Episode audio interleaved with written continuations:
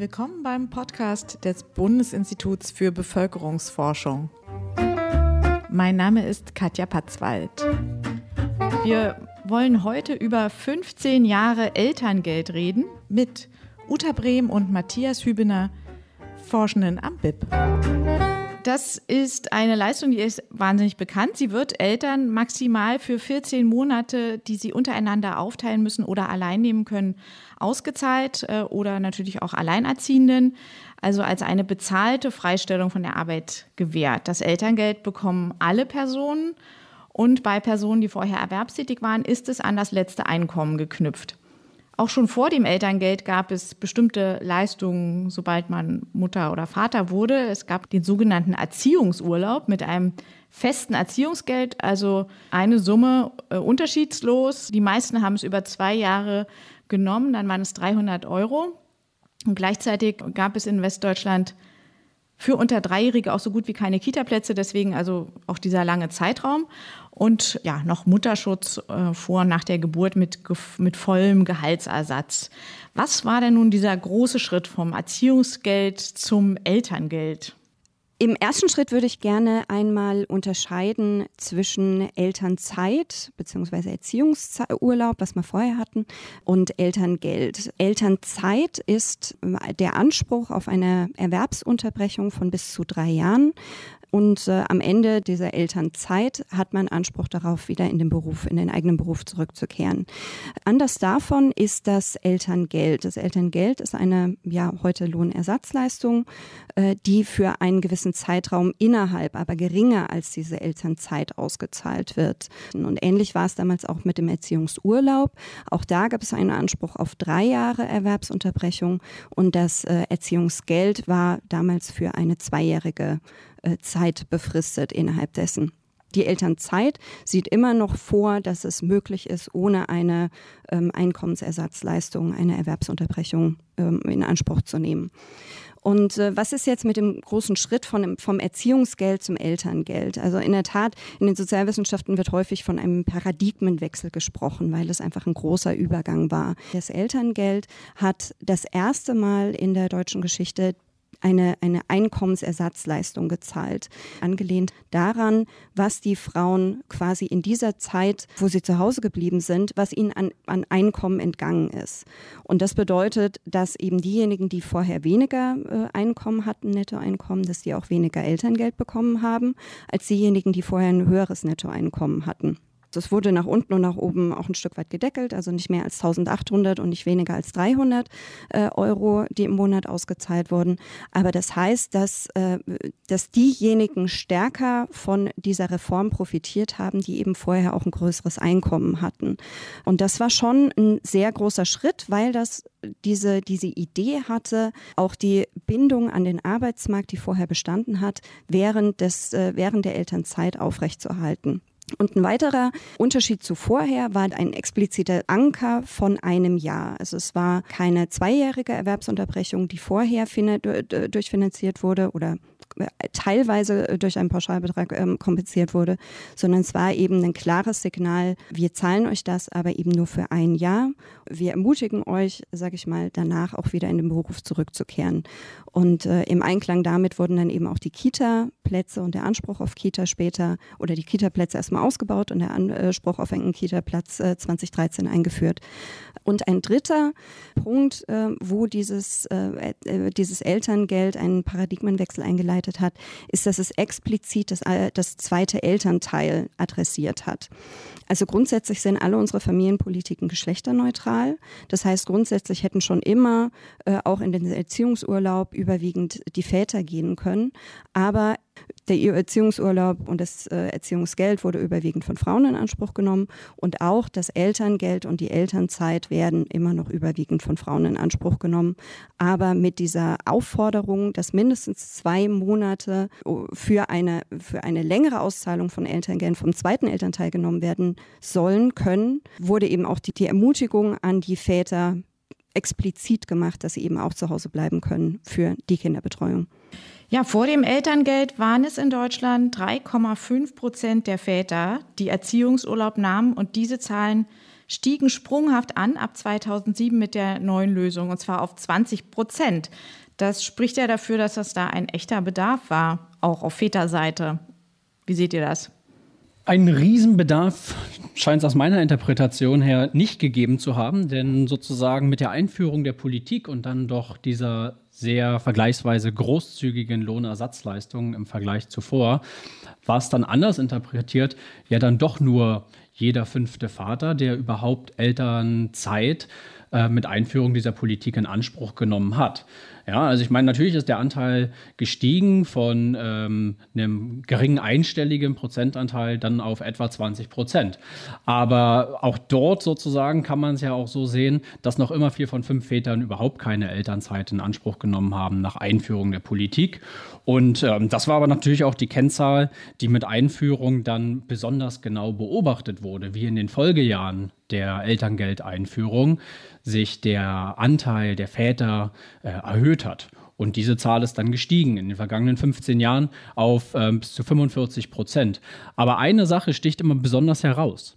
Während der Anteil der Väter zwar gestiegen ist, die die Elternzeit überhaupt in Anspruch nehmen und Elterngeld beziehen, verharrt die Dauer fast kontinuierlich bei zwei Monaten, die drei von vier Vätern in Elternzeit beanspruchen. Ja, das heißt, ähm, sie beanspruchen das Minimum und häufig wird auch argumentiert, um diese angebotenen Leistungen ähm, nicht verfallen zu lassen.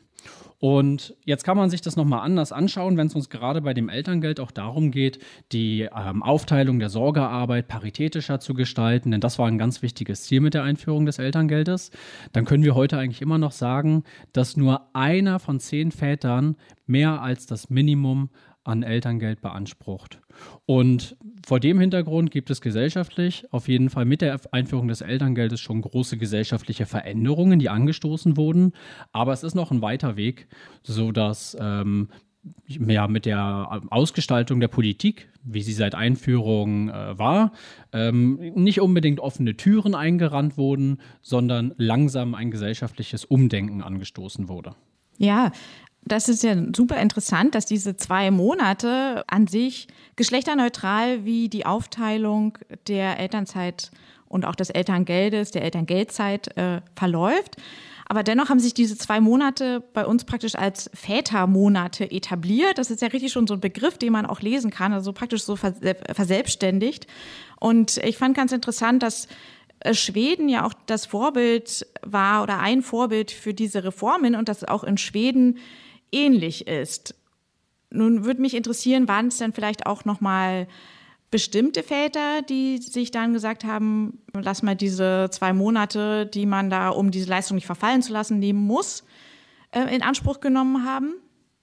Wie hat das ausgesehen? Also in Schweden waren es eher die wohlhabenderen und gebildeten urbanen Väter, die nicht, weil sie diese Leistung brauchten, sondern auch ein, vielleicht eher auch ein Interesse hatten, sich einzubringen in die Familienarbeit. Das ist jetzt eine Spekulation, die Elternzeit genommen haben. Wie hat es denn in Deutschland ausgesehen? Also mit der Einführung des Elterngeldes wo eben jeder fünfte Vater die, die Gelegenheit wahrgenommen hat, ähm, Elterngeld zu beanspruchen, zeigt sich auf jeden Fall eine ganz klare äh, Selektion. Es waren eingangs vor allem die höher gebildeten Väter mit ähm, einer höheren beruflichen Stellung und auch höheren Einkommen, die die Chance genutzt haben. Ja, und dann ist jetzt aber natürlich über die Zeit der Anteil gestiegen und das hat ähm, gesellschaftlich zu einem Umdenken geführt, dass die Zusammenhänge immer noch sichtbar sind. Ja, insbesondere bei Elternzeiten, die über die zwei Monate hinausgehen von Vätern.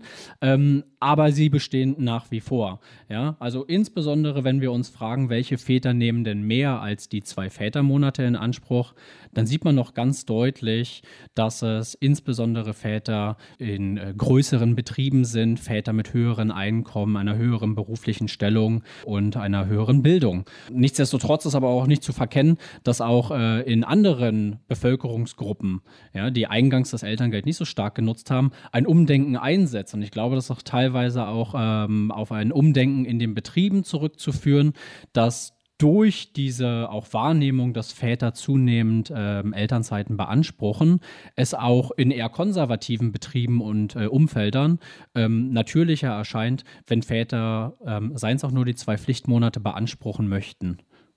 Ich möchte nochmal auf diese Ausgestaltung zurückkommen und die Arbeitsmarktnähe. Also ein Punkt schien ja auch gewesen zu sein, dass es für Männer wie für Frauen nicht so attraktiv ist, sich ganz lange aus dem Arbeitsmarkt zu verabschieden, lange nur ein ganz geringes Erziehungsgeld zu äh, beziehen, weil es keine Kita-Plätze gibt auch und dann wieder in den Beruf zurückzukehren. Man hat eine Lohnersatzleistung daraus gemacht. Aber diese ganze Idee hängt natürlich dann auch am Ausbau der Kita-Plätze. Also man muss ja auch über die Baby- und Kleinkindphase hinaus letztlich eine Betreuung funktionieren. Und der Kita-Ausbau ging ja dann auch los, geht immer noch voran. Wie sieht es aus? Hat das funktioniert letztlich? Gibt es heute eine gleichmäßigere Aufteilung zwischen Müttern und Vätern in der Kinderbetreuung? Sie ist etwas gleichmäßiger geworden infolge der familienpolitischen Reformen. Das äh, ist nicht nur das Elterngeld, sondern wie du eben angesprochen hast, auch die Kinderbetreuung und verschiedene andere ähm, Maßnahmen, gerade auch in der Erweiterung des Elterngelds. Aber dieses gleichmäßiger ist immer noch keine Aussage darüber, dass es wirklich gleich, gleichmäßig ist.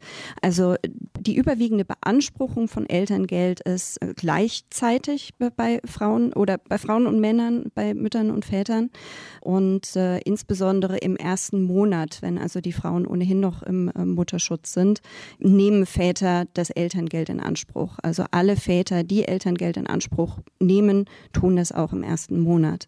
Später, gerade dann nach dem ersten Lebensjahr des Kindes, eben in diesem 13. und 14. Monat, äh, gehen dann die Zahlen der alleinigen Elterngeldempfänger männlich, also der Väter, äh, nach oben.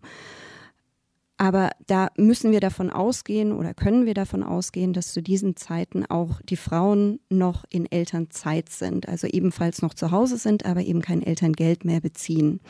Das heißt, eine überwiegende Zeit der Erwerbsunterbrechung bei Vätern findet eben gleichzeitig zur Erwerbsunterbrechung bei Müttern statt. Und dementsprechend ist es, ist, ist es überwiegend eine gemeinschaftliche ja, Erziehungsleistung, Betreuungsleistung, die die beiden Elternteile machen. Und wenn wir dann aber in Richtung einer gleichmäßigeren Aufteilung denken, sehr häufig oder ein überwiegender Teil der Monate wird dann eben dann doch noch von den Frauen, von den Müttern alleine genommen. Und eine gleichmäßigere Aufteilung würde hier bedeuten, dass auch, dass entweder beide Elternteile komplett alles äh, zusammen und gemeinsam machen oder dass äh, die Väter auch einige Monate alleine in Elternzeit sind. Aber das findet eben tendenziell sehr selten statt. Und dementsprechend setzt sich das dann auch eben in den höheren Lebensjahren der Kinder dann ein Stück weit fort. Wir haben uns das in der eben Engagement in der Kinderbetreuung und in der Hausarbeit mal angeschaut, insbesondere in denjenigen Paaren, in denen die Väter, Matthias hat es vorhin schon angesprochen, nur diese zwei Monate Elterngeld in Anspruch nehmen und in Elternzeit sind. Insbesondere da macht es für die Aufteilung von Kinderbetreuung und Hausarbeit auch langfristig, längerfristig zumindest, wir haben uns das fürs dritte Lebensjahr des Kindes angeschaut, äh, keinen großen Unterschied, ob sie diese zwei Monate Elternzeit in Anspruch genommen haben oder nicht.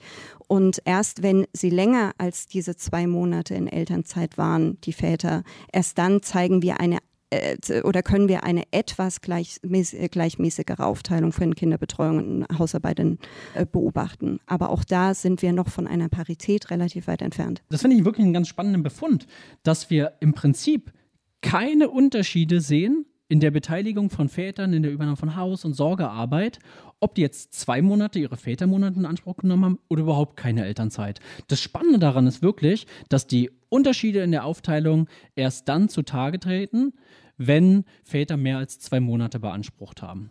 Ja, und ich finde, das macht auch Sinn, denn im Prinzip ist in diesem ersten Jahr, ne, auch aus der Sicht der Bindung zum Kind, eine ganz sensitive Phase. Und wenn dort die Mutter äh, über den großen Zeitraum die Hoheit über die Kinderbetreuung hat, dann gibt es natürlich auch sozusagen Lock-in-Effekte für die Zeit nach der Geburt. Ja, und ähm, je größer letzten Endes der exklusive Anteil ist, den Väter im ersten Jahr übernehmen in der Kinderbetreuung, umso länger reicht der Schatten ähm, in der erhöhten Beteiligung von Vätern, wie sie sich dann auch nach der Elternzeit ähm, in die Kinderbetreuung und Hausarbeit einbringen. Und das zeigen auch Studien, ne, dass mit der Einführung des Elterngeldes gab es tatsächlich auch natürlich einen Effekt für die Erhöhung des Väteranteils. Aber so wie Uta sagt, ne, von Paritäten äh, sind wir doch weit entfernt.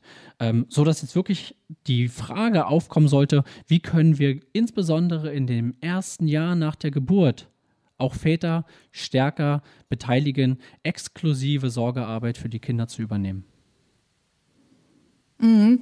Jetzt hast du mit dem Wort Hoheitsanspruch, glaube ich, hast du gesagt, schon ein bisschen angeteasert. Die Rollenverteilung zwischen Vätern und Müttern ist ein wahnsinnig emotionales Thema und es steht immer auch die Frage im Raum, wie viel will sich denn jemand einbringen, nicht nur wie viel kann er es, also generell in der Familien- und Erwerbsarbeit auch über das erste Lebensjahr hinaus. Wie sieht es dann aus mit dem Wunsch von Müttern und Vätern? Wir haben ja auch schon an der einen oder anderen Stelle gehört, dass sich diese Erwartungen auch verändern, die Einstellungen, äh, wenn man sich dann erstmal auch mit den realen Optionen zum Beispiel der Kinderbetreuung beschäftigt hat wirkt es vielleicht attraktiver, das doch in Anspruch zu nehmen oder wenn der Betrieb einen ermutigt. Also wie haben sich die Einstellungen möglicherweise verändert oder wie sehen die jetzt auch aus? Also der Wunsch, in, ähm, in Elternzeit zu gehen bei Männern ist größer geworden und der Wunsch von Frauen, auch früh wieder in den Arbeitsmarkt zurückzukehren, äh, ist größer geworden. Ist größer geworden seit 2007? Seit 2007 dieses Elterngeld mit den entsprechenden familienpolitischen Maßnahmen, das hat auch einen normativen Anker gesetzt. Also es hat ähm, auch eine gesellschaftliche Diskussion ausgelöst. Insbesondere dieses Elterngeld wurde sehr stark ähm, auch medial äh, rezipiert und diskutiert. Und dementsprechend ist das wirklich eine familienpolitische Maßnahme, eine familienpolitische Leistung, die von so gut wie allen Eltern gekannt ist und auch wahrgenommen wird. Und das ist ja schon mal ein großer Schritt. Ne? Also wir haben sehr viele familienpolitische Leistungen, die eben von sehr vielen Elternteilen eben überhaupt nicht bekannt ist. Und äh, dieses Elterngeld äh, sticht da quasi ein Stück weit heraus, weil das wirklich eine, ähm, eine riesige Maßnahme ist, die auch sehr breit in der Bevölkerung rezipiert ist. Und mit dieser Wahrnehmung, ähm, was quasi der Staat als, äh, als Anreiz setzt auf der einen Seite und den damit verbundenen medialen und äh, politischen und gesellschaftlichen Debatten, die ja bis an unsere Abendbrottische dringen, hat sich natürlich auch so ein Stück weit ein Wertewandel verstärkt. Die Wünsche und die Realität liegen aber, das sehen wir in Daten, noch weit voneinander entfernt. Wir haben vorhin schon darüber gesprochen, Elternzeit für Väter ist sehr häufig eben nur zwei Monate. Und wenn wir uns alle Väter, also auch diejenigen anschauen, die gar keine Elternzeit nehmen, nehmen über 30 Prozent von allen Väter, Vätern zwei Vätermonate. Wenn wir aber diejenigen in der Altersgruppe fragen, was die ideale Elternzeit für Väter wäre, dann sind das typischerweise weit mehr Elternzeitmonate für Väter. Und diese zwei Monate, die wünschen sich tatsächlich nur etwa 10 Prozent der Kinderlosen für Väter und etwa 25 Prozent der Eltern die das als ideal betrachten. Also da ist eine erhebliche Diskrepanz. Und ganz ähnlich ist es auch bei der Erwerbstätigkeit von Müttern mit Kindern unter drei beispielsweise. Da wollen nur etwa 25 Prozent nicht erwerbstätig sein und über 50 Prozent Teilzeiterwerbstätigkeit. Die Realität weicht davon aber weit ab. Es sind weit mehr Mütter, auch mit Kindern knapp unter drei, immer noch nicht erwerbstätig und äh, deutlich weniger sind Teilzeiterwerbstätig. Können wir noch mal kurz reinzoomen in so eine Entscheidungsfindung bei einem Paar? Paare berücksichtigen wahrscheinlich das Einkommen, aber auch die zeitliche Flexibilität des Jobs, vielleicht den Weg, den sie zur Arbeit haben. Matthias, kannst du das vielleicht mal kurz skizzieren, was für die Entscheidung eine Rolle spielt? Ich würde da auf zwei Ebenen die Entscheidungen quasi differenzieren. Die erste Entscheidung ne, mit der Geburt eines Kindes betrifft dann die Frage, ähm, wer die Elternzeit übernimmt. Ja, und ähm, da spielen schon mal vielerlei Facetten rein. Ne? Wir haben irgendwie die Entscheidung innerhalb des Paares, die wir uns anschauen können, und dann irgendwie die Interaktion von den Eltern an ihrem Arbeitsplatz, also diese betriebliche Perspektive. Ja, und wenn man sich jetzt fragt, wie sind denn Eltern zu dieser häufigen Konstellation zwölf Monate Mutter, zwei Monate Vater gekommen, dann wird ganz häufig geäußert, dass es zunächst sich ähm, in dem Paar nach dem Wunsch der Mutter äh, erkundigt wird und dort häufig der Wunsch besteht, einen längeren Teil der Elternzeit zu übernehmen. Und dann, ne, wenn man dem Wunsch entspricht, bleiben noch zwei Monate für den Vater übrig. Dann ist es häufig auch aus einer finanziellen Sicht ähm, für die Familie sinnvoll, weil Väter häufig ähm, etwas älter bei der Geburt des Kindes sind und damit auch schon beruflich fortgeschrittener sind. Das heißt, die Lohnersatzleistung in der Zeit äh, nach der Geburt des Kindes würde geringer ausfallen, das Familieneinkommen würde geringer ausfallen, je größer der Anteil der Väter ist. Und dann ähm, spielen da auch tatsächlich sozusagen die Sorgen über Karriereeinbußen eine Rolle und auch die, die betrieblichen Signale, die dann Mütter und Väter empfangen, während das bei Müttern theoretisch sozial gesetzt ist, dass sie die äh, Elternzeit nehmen nach der Geburt des Kindes, machen sich Väter doch vermehrt Sorgen, dass diese Entscheidung für eine längere Zeit dann mit äh, Nachteilen verbunden wären. Wobei hier ganz interessant, ne, Studien zeigen, dass es eigentlich bei Vätern diese Sorge gar nicht geben muss, denn ähm, dort sind längere äh, Auszeiten nach der Geburt des Kindes ähm, eigentlich überhaupt nicht mit Nachteilen im Werdegang verbunden. Auch wenn das länger als zwei Monate sind, ja, also längere Auszeiten heißt, wenn sie zum Beispiel vier, fünf Monate Elternzeit genommen haben. Ja, genau. Ja, ist ganz interessant. Genau, da gibt es eine Studie, die hat über fiktive ähm, Lebensläufe, Bewerbungen an Unternehmen geschickt und dann eben äh, da anhand dessen die Arbeitsmarktattraktivität von Kandidaten überprüft. Und wenn man zufällig eben die Zeit, die Väter in Elternzeit verbracht haben, variiert hat, von keiner Elternzeit bis zu äh, langen Auszeiten, gab es im Prinzip keine Unterschiede tendenziell sogar Vorteile, weil vielleicht das Signal an den Arbeitgeber war, dass dort eine fürsorgliche Person äh, sich auch um die Familie bemüht. Und das Signal ist bei den Müttern genau andersrum gewesen. Sehr lange Auszeiten ähm, sind tendenziell mit äh, Nachteilen am Arbeitsmarkt eben verbunden gewesen in dieser Studie. Das ist eine ganz interessante Kehrseite. Aber wenn man sich jetzt auch fragt, warum Väter nicht länger oder überhaupt keine Elternzeit nehmen, muss man sagen, das Argument, was zumindest in der Antwort von Paaren dann dominiert, sind die finanziellen Gründe. Ja, viele sagen, es ist finanziell einfach nicht möglich, weil der Mann der Hauptverdiener ist. Also müsste man sich natürlich fragen, wie man dem begegnen kann, um dort äh, die, die finanziellen Anreize zu korrigieren oder auch das Familieneinkommen weiter zu stärken. Das Spannende an der Stelle ist aber, ähm, das haben auch Studien gezeigt, dass diese Argumentation mit den finanziellen Gründen ähm, so lange hält, wie der Mann derjenige ist, der mehr äh, der Mehreinkommen äh, zum, zum Familieneinkommen beisteuert. Also wenn die Situation tatsächlich eine umgekehrte ist und die Frau ist diejenige, die eigentlich die Hauptverdienerin ist und wo es eigentlich aus pur ökonomischen Gründen Sinn machen würde, dass sie weiter beschäftigt ist, dann greifen diese, diese ökonomischen Begründungen dann quasi plötzlich nicht mehr. Dann stechen quasi die sozialen Normen. Genau, richtig. Wenn diese äh, umgekehrte äh, Einkommensanordnung quasi in, in der Familie ist, dann greifen die sozialen Normen. Und äh, dementsprechend ist es auch dann, wenn die Frauen mehr verdienen, überwiegend so, dass die Frauen diejenigen sind, die zu Hause bleiben und die länger die, äh, ihren Erwerb unterbrechen. Und dementsprechend sind dann diese ökonomischen Begründungen quasi eigentlich eine Verstärkung der sozialen Begründung, wenn es denn beides in eine Richtung, in dieselbe Richtung weist. Und wenn es aber in unterschiedlichen äh, Richtungen weist, dann stechen die sozialen Gründe und die Normen stechen dann quasi die ökonomischen. Ja, wir reden über das Elterngeld nicht nur, weil es Jubiläum hat, es es seit 15 Jahren gibt, sondern auch, weil Reformen immer wieder stattgefunden haben und auch jetzt neue Reformen angedacht sind, die vor allem ja auch darauf zielen sollen, die Beteiligung der Väter zu erhöhen. Jetzt habt ihr schon angedeutet, drei Monate Väterzeit wäre ein guter Weg. Wie kann das gelingen? Wie kann das gelingen? Es gibt einige konkrete Vorschläge, die werden auch schon im Familienbericht der Bundesregierung äh, aufgegriffen. Und wir sehen auch äh, Bewegungen äh, quasi in der politischen Gestaltung des Elterngeldes und um Maßnahmen rund um die Geburt. Eine erste ganz wichtige Maßnahme, die nun auch für äh, den Anfang 24 äh, angekündigt ist und äh, um ein Jahr aufgeschoben wurde, ist die Einführung eines exklusiven Vaterschaftsurlaubs. Zwei Wochen ähm, bezahlte Freistellung nach der Geburt. Das finde ich persönlich eine ganz wichtige Maßnahme, um Vätern von vornherein zu signalisieren, dass sie im Elternwerden die gleiche Rolle spielen wie die Mütter. Das finde ich jetzt eine wichtige Korrektur, die angekündigt ist und ähm, ermöglicht Vätern von vornherein die Geburt des Kindes als äh, gemeinsame Familienaufgabe zu verstehen.